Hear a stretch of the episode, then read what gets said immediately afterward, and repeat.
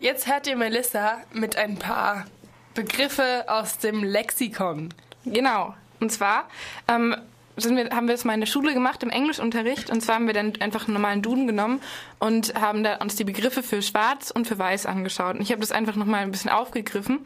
Und zwar unter schwarz findet man dann so negative Sachen, wie zum Beispiel schwarzer Humor oder, das ist jetzt nicht so negativ, schlechtes Beispiel, aber so schwarz arbeiten, sich schwarz ärgern, schwarz brennen, schwarz fahren, schwarz hören, schwarz kopieren, schwarz sehen. Also wenn man alles negativ sieht, dann schwarze Magie, das ist der böser Zauber, also wird schwarz mit was Bösem ähm, ja, angehaftet. Dann schwarzes Geschäft, dann ähm, zum Beispiel schwarzer Markt, schwarzer Handel, schwarze Liste, ein schwarzer Tag.